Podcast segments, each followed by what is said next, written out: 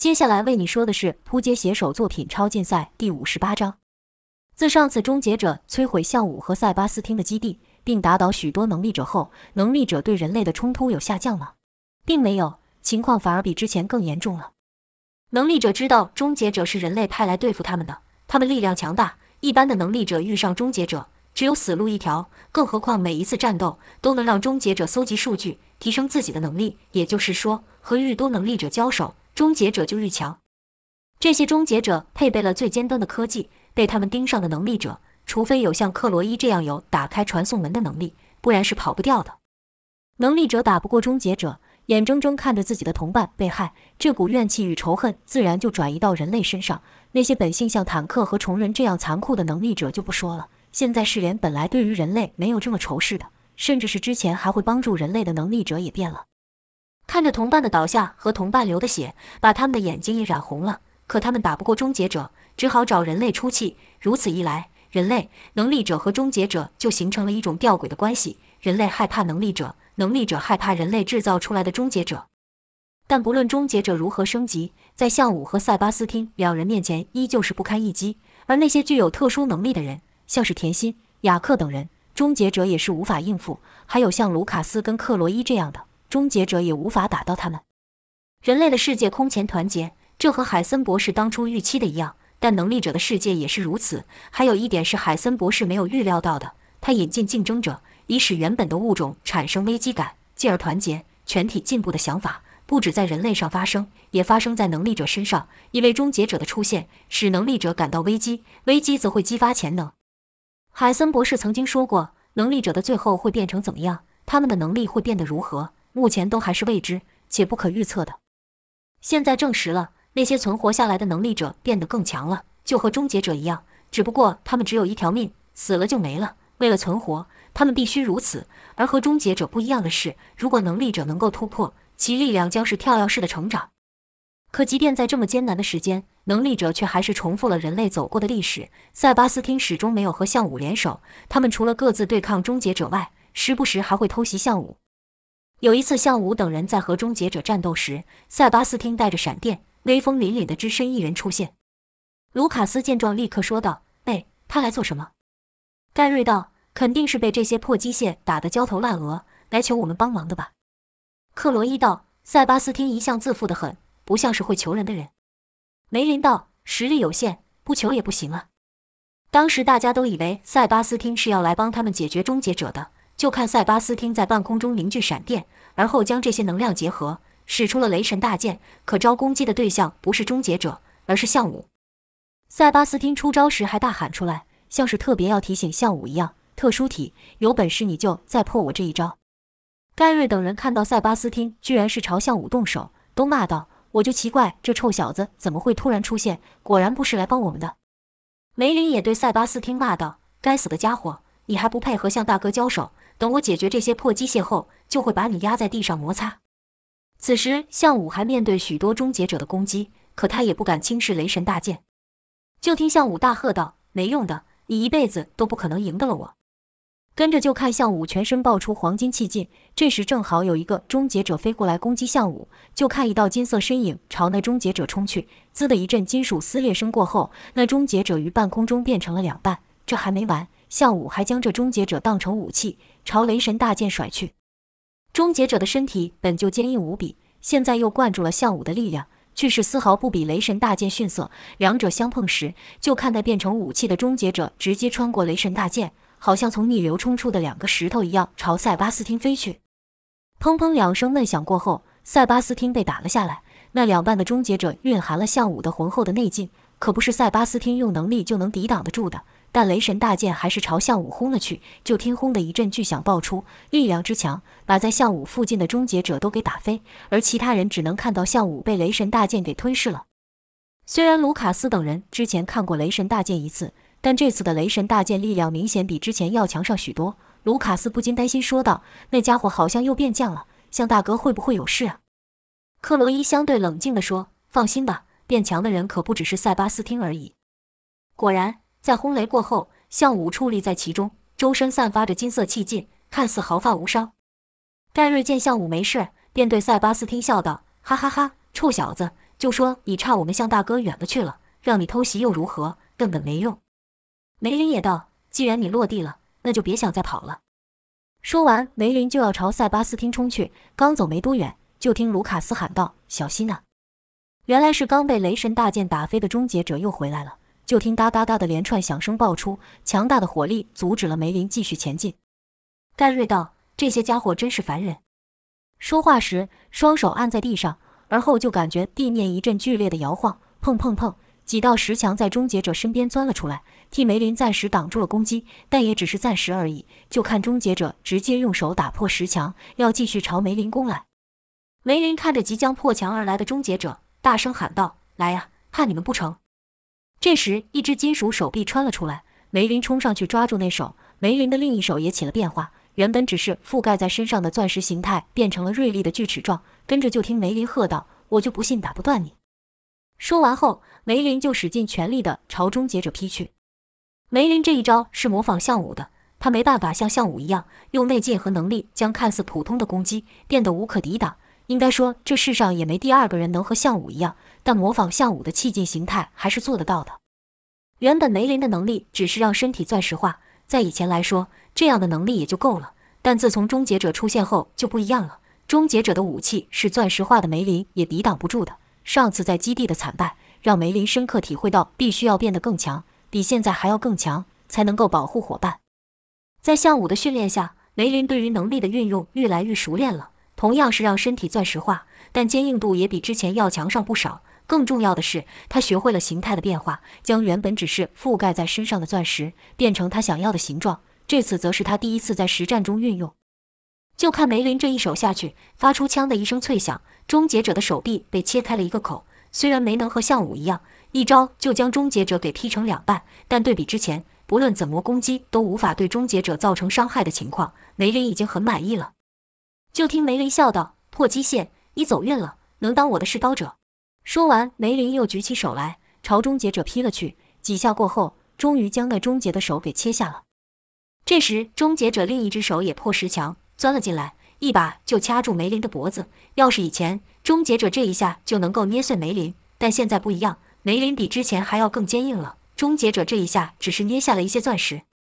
本来梅林还有些担心的，现在一看，忍不住得意了起来。说道：“没用了，就说你们要倒大霉了。虽然你不是之前攻击我们基地的那破机械，但也没什么区别。莫里斯的仇，今天你就替他们还了吧。”说罢，雷林直接用钻石铁头去撞终结者，这一撞把终结者撞飞好远。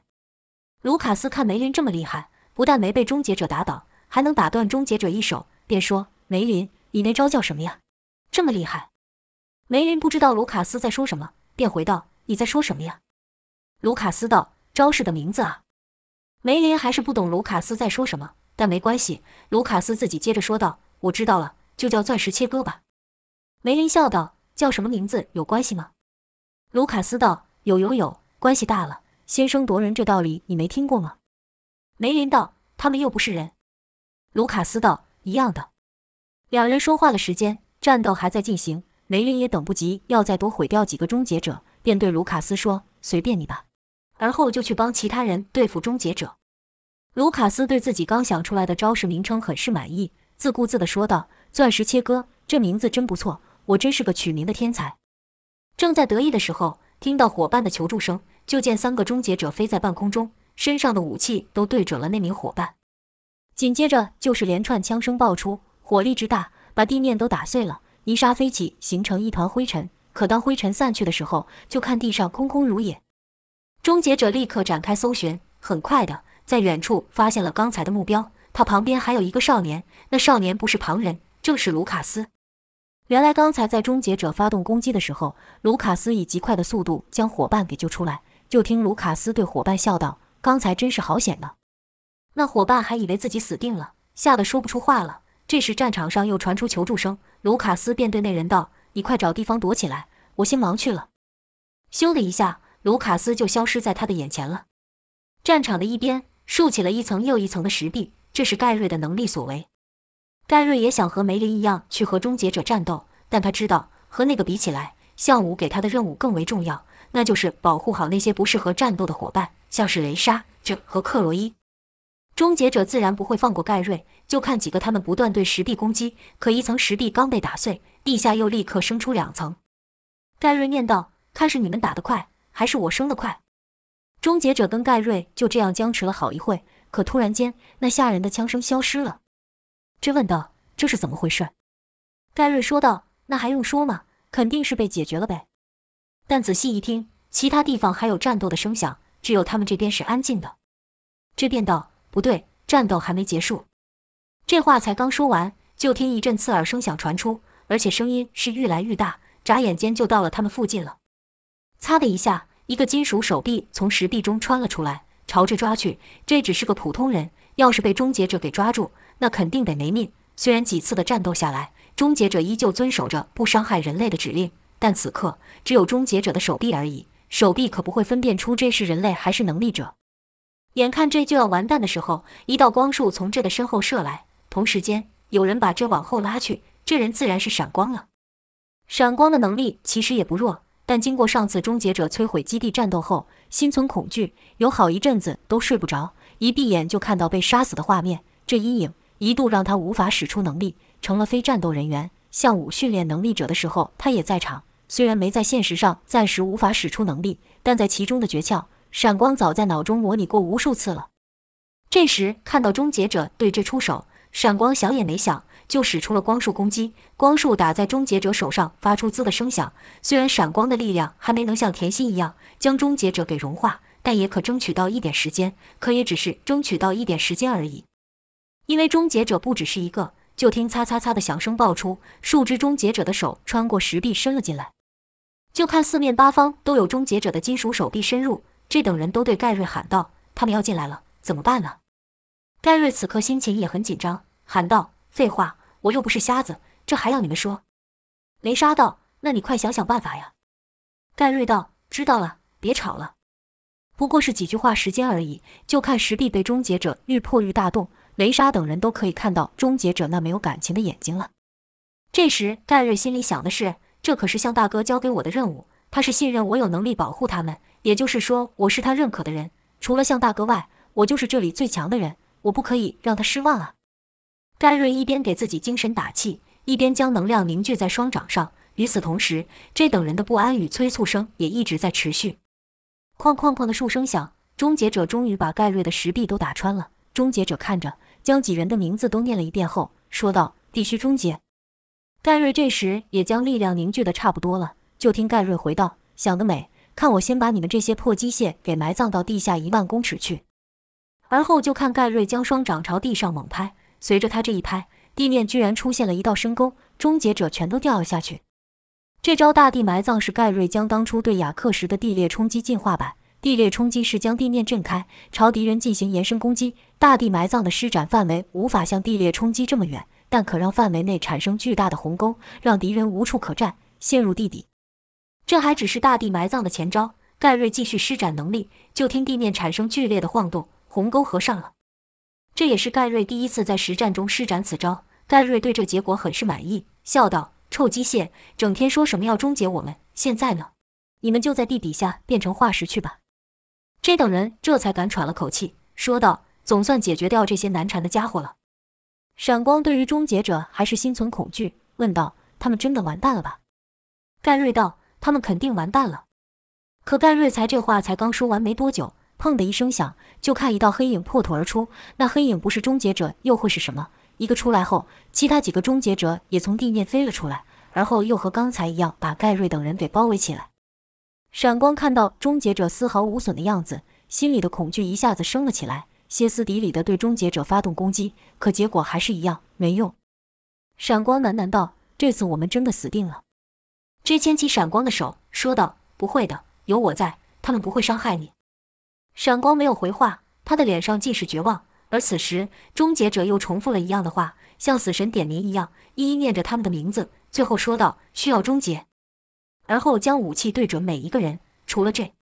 正当大家都陷入慌张的时候，克罗伊说道：“冷静下来，都到我身边，按照之前拟定的战术，不要慌。”众人立刻都靠到克罗伊的身边，很快的。砰砰砰的攻击之声爆出，强大的火力将克罗伊所在的地方给炸个粉碎，地面都燃烧了起来。一终结者走向前，说道：“目标确认。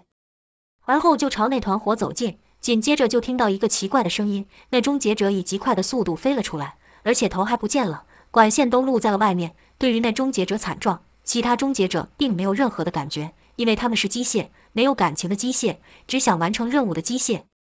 这时，从火焰中窜出一道人影，那人影是直接朝终结者飞去。跟着就听擦擦的怪异响声发出，人影过后，好些终结者都倒了下来，只有一具终结者因为站得比较远，飞了起来，逃过一劫。半空中，那终结者用不带感情的声音说道：“目标特殊体出现。”没有一点惊讶，就好像只是在陈述眼前所见之事而已。向武全身散发着金色气劲，看着空中的终结者说道。你以为逃到空中我就拿起没办法了吗？给我下来吧！说罢，就看向武伸手朝那终结者虚空一抓，终结者就像被一个力大无比的无形的大手给抓住。向武跟着朝下狠狠一甩，那终结者发动了全身的武器，想要摆脱，可却没有办法。砰的一声巨响，落到了地面，落到了向武脚边。终结者还举起武器对准向武，说道：“目标特殊体必须中。”那节字还没说出来。就听啪的一声响，向武的大脚重重地踩在了终结者的脸上，力量之大，把终结者的脸都踩凹了。这一下使终结者的声音系统受损，所以才发不出声音来。向武低下头看着终结者的眼睛，他知道海森等人现在一定在看着他。向武说道：“你做的这些玩具对我不管用，有本事你就自己出来，不然我迟早会找到你。我发誓，我一定会找到你。”跟着又是啪的一声响，那终结者就被向武给终结了。却说不是克罗伊等人被包围吗？怎么突然跑出一个向武出来？原来这是他们早就训练好的一个战术。这个战术就是当盖瑞的防御被突破，无法保护众人的时候，克罗伊便开启传送门。传送门的另一边开口就是向武，也就是说两方人互换了位置，向武才会出现在那里。能力能够相互克制，搭配的好，自然也能相互辅助。能力的强弱不是向武阵营的人和塞巴斯汀阵营的人最大的差别，互相帮忙。相互配合才是两者间最大的差别。只可惜塞巴斯汀永远都不会明白这道理。在塞巴斯汀的眼里，只看到项武变得更强了，没有其他。塞巴斯汀又一次败给了项武，但他并没有生气，更没有感到沮丧。看着项武使出新的招式解决终结者，而且比之前和自己战斗时更厉害，塞巴斯汀的两眼居然露出异样的光芒。就听塞巴斯汀喃喃道：“很好，这样才够资格做我的对手。能打败你的只有我而已。”早晚有一天我会超越你的。眼看终结者都快要被项武给解决掉了，塞巴斯汀也知道现在自己还不是项武的对手，就趁着混战逃走了。待项武等人把终结者都打倒后，盖瑞便问道：“塞巴斯汀那臭小子呢？”梅林道：“可恶，那家伙到底想做什么？他到底是站在哪一边的？”卢卡斯道：“听说那些机械人也把他的基地给摧毁了，还伤了他不少手下，甚至连那个坦克都被终结者打倒了。”他没道理帮那些臭机械呀！盖瑞去了一声说：“谁知道那小子在想什么？”雷莎则是注意到塞巴斯汀每次都只攻击项武，没对其他人出手，便将此事说了出来。几人想了想，确实是如此。雷莎说道：“他到底为什么这么执着于向大哥呢？”盖瑞道：“他这人根本不正常，再说下去也是浪费时间。”向武对于盖瑞等人的争论不感兴趣，只是一直看着远方。克罗伊走近问道：“怎么了吗？”在想什么？向武说：“比起塞巴斯汀，我更在意海森那家伙。一日不把海森这家伙给除了，这种日子就不会结束。这些机械人一次比一次还要厉害。上次他几乎要复制出一个我来，天知道下次他还会做出什么东西来。”说罢，向武看着这些跟随着自己的人，忍不住长叹了口气。不论是海森还是塞巴斯汀，他们的目标都是我。继续跟着我，你们都会危险的。也许有一天就……说到此，向武不禁想到了终结者毁灭基地的那一夜。那一晚，他们失去了好多伙伴。克洛伊说道：“不是这样的，你千万不要这样想。如果不是你，只怕我们早就没命了。如果不是你，我们都不知道死几次了。所以你千万不能这样想。”向武道：“我担心有那么一天，我会失去你们，害了大家。”克洛伊牵起向武的手说：“不会的，我们也会变得更强，帮你分担这份责任。”向武看着克洛伊。心里泛起一股温暖的感觉，向武点了点头。两人不再说话，握着的手却更用力了。却说这段时间，无限军团的王健、艾丽塔跟节奏等人呢？为什么都没有出来战斗？他们是在战斗，而且没有一天停止。他们的对手是不断升级的终结者。前文说过，终结者和有机生命体不一样，生命体要是死了，所有的一切都要重新来过。但终结者不同，他们共享一切讯息。每一次的战斗，即便是被打倒、被打坏了，也会让他们的下一个版本更强，同时也会让王健等人的所穿戴的机甲更厉害。透过终结者。王健等人也知道了项武等人的战斗方式，更加明白现在的自己，即便有了机甲之力帮忙，也远远不是项武和塞巴斯汀的对手。他们可没忘记，当时塞巴斯汀只是一招就将他们给打败了，更何况塞巴斯汀根本就还没认真呢。好像再怎么训练也赢不了 S 级的能力者，让王健等人愈来愈烦躁。这一天，周琦又带了新型号的终结者，可对于拿终结者当对手，王健等人都感到厌烦了。节奏首先发难，说道：“臭小子！”整天打这玩意，你不烦我都烦了。周琦道：“什么叫这玩意？这可是最新型的终结者。”节奏不耐烦地摆了摆手说：“这话你已经说过很多次了，每次都有最新型。我要真正的战斗，有血有肉的战斗。”周琦故意说道：“你想和谁战斗？和特殊体还是和雷帝？”节奏知道周琦故意说这两个他赢不了的人物来堵他，便哼了一声，不再说话。没想到王健却说道：“我可以。”不论对手是特殊体还是雷帝，周琦道：“怎么，你不怕死吗？”艾丽塔接道：“在战斗中拼尽一切而死，比在这终日和这些臭机械对打要强得多。”周琦看着眼前这三人，有些不理解。毕竟周琦和王健等人本来就是两个不同世界的人。周琦是冷静的，每个行动都是经过计算的，但王健等人不是，他们是天生的战斗狂，做事是冲动的，不计后果的。见周琦不说话。节奏便问道：“臭小子，你到底还要我们和这些破机械打到什么时候？”周琦反问道：“机甲好用吗？”王健等人不明白周琦突然说这话是什么意思，互相看了一眼。艾丽塔说道：“不得不说，这身机甲确实很厉害。”周琦点了点头，说道：“很好，那就开始吧。”节奏去了一声，念道：“说了老半天，还是要我们和这些破机械战斗。”周琦道：“放心吧，这种情况快要结束了。”节奏道：“快要结束，那就是还没结束啊。”周琦不再理会节奏的抱怨，转身退出房间。没人注意到他以极小的声音说道：“这次可和之前不一样。”王健等人和终结者的战斗又开始了。透过机甲之力，王健等人的速度和力量都得到大幅的提升。就听“砰”的一声爆响。王健的炸裂拳打到了终结者上，就看终结者中招处，除了产生连串的爆炸外，还留下了一道炙热的火焰燃烧。那火焰好像不会熄灭一样，这就是新的机甲之力。王健可在攻击时将一种特殊的物质打在对方身上，那物质要是被点燃，就很难熄灭，除非自己消耗光了。就像此刻王健面前的如火团一样的终结者般，那火焰好像粘在终结者身上一样燃烧融化。要是之前版本的终结者。对这样的攻击是不会有反应的，因为他们没有感觉，不知道什么是热，什么是痛，在他们看来应该只是一个讯息。但这次的终结者的行为却有些不一样，这个终结者居然试图熄灭身上的火焰。就看他飞来飞去，想利用速度产生的疾风将那火给扑灭，但没能成功。那火在终结者飞行的时候一度被熄灭，但当终结者一停下来，又再度燃烧起来。终结者又换了几个方法，可依旧无法摆脱那怪火。要是王健打出的是寻常的火焰的话，是不可能伤到了终结者的。但王健身上的机甲和武器和终结者也是出于周琦等人之手，论威力并不会输给终结者。就看那火焰逐渐把终结者给融化了。这也是王健第一次打赢终结者。当王健在和终结者战斗的时候，艾丽塔与节奏也在做同样的事。机甲之力能让王健的炸裂拳达到一个全新的境界，对其他两人自然也是如此。同样一招蓝由现在的艾丽塔使出来。是直接打出一道肉眼可见的岩石龙卷。要是之前艾丽塔要使出这样威力的蓝，必须经过一段时间的集气，但现在时间大幅缩短，而且艾丽塔一次就可以打出数道龙卷。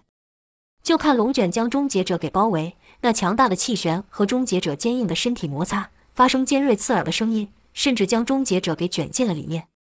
但光凭风力是不可能伤得了终结者的，这一点和终结者交手多次的艾丽塔自然知道。不过，艾丽塔也知道，要是再对上是屏障雅克，胜算就更大了。来世过了，艾丽塔想试试威力更强的狮子猛袭，就看艾丽塔将机甲之力调到最大，而后砰的一声响，原本他所站的地面产生一个爆炸，地面被艾丽塔给踏烂。艾丽塔整个人以快到肉眼难见的速度朝还在半空中被龙卷的乱七八糟的终结者冲去。艾丽塔的速度快到离开那地面后，一股风暴才爆出。之前艾丽塔对雅克使出狮子猛袭的时候，还可以看到艾丽塔出招，但现在只能看到一个凶猛的狮子将终结者给吞噬。这是艾丽塔将狮子猛袭气势具体化的结果。就听锵锵锵的连串响声爆出，而后艾丽塔落了下来，与此同时，蓝的龙卷也消失了。终结者也随之从空中掉落。原本艾丽塔估计这招过后，终结者应该会变成六瓣的，可现在一看，终结者不但还能站着，尽管身上满是伤痕，但只少了一手和一腿而已。艾丽塔对这结果只是略感意外，并没有多想什么。王健和艾丽塔都借由机甲之力，让原本的招式大幅了提升。那节奏呢？本来就以速度见长的节奏，在新机甲的帮助下变得更快了，就连他手上的光剑也只能看到残留的光影。但新机甲的力量对于节奏来说不光是如此而已。现在的他，他可将光剑换成任何武器，甚至可以合起来使用。节奏看着手上武器，忍不住说道：“那臭小子还真有两下子。”节奏口中的臭小子自然是指周琦了。节奏知道这些终结者并不会攻击他们，只是让自己失招的，便也不急着打倒终结者，就看节奏一会将光剑合体变成一把斧头，一会又将光剑分开变成长枪。而后又变回原本的紫金光剑，节奏看着手中的新武器，很是满意。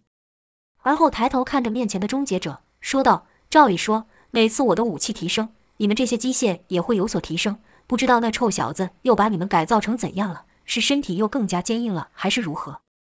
终结者只是站在原地，没有回话。节奏也不期待终结者回话，输了一下，节奏的人就到了终结者的背后，而且刚才的影像还没消失。乍看之下，就像是有两个节奏。这是速度太快时所造成的视觉残像，可这种视觉暂留对终结者来说是一点用也没有的，因为终结者的视觉和人不一样，他们接收到的只有讯息，所以尽管节奏制造出多个残像，终结者始终能对到节奏的真正位置。但这样的结果已经让节奏很满意了，速度有了，他想要试试看新的力量。就听锵锵锵的连串响声爆出，是节奏以光剑打在终结者身上所发。就看终结者被打得东倒西歪，可就是没有倒下。节奏暗道，果然，这臭机械又变得耐打了。之前明明还能对他造成伤害的，那试试看这招如何吧。就看节奏将双剑合并，变成了一个斧子，而后一路跑到了终结者的正上方。紧接着，砰的一声爆响，跟艾丽塔一样，节奏将天花板的给蹬出一个大洞。借由地心引力的加速度，节奏已经快到看不到人了。半空中，只见一道黑色的直线从上到下延伸，好像有人在空中作画一样。但这不是画，是节奏将紫金两剑合并后所产生的颜色。那道黑线落得极快，紧接着就听到轰的一声巨响，终结者所在的地方好像被炮弹炸了一样，产生巨大的冲击波。这冲击力力量之强，把节奏都给震飞了。跟着又是砰的一声巨响，是节奏撞在墙壁上的声音。节奏心想：这力量也太大了，要不是有这身机甲，光是这一震，我恐怕就要完蛋了。节奏虽有机甲保护，但由于冲击力量太强。使他暂时失去了知觉，无法移动身体。也就在这时，那道从空中延伸下来的黑色线条才消失。节奏道：“这下子那臭机械肯定成两半了吧？”随着烟尘散去，节奏看到终结者的身影直挺挺地站着，并没有倒下。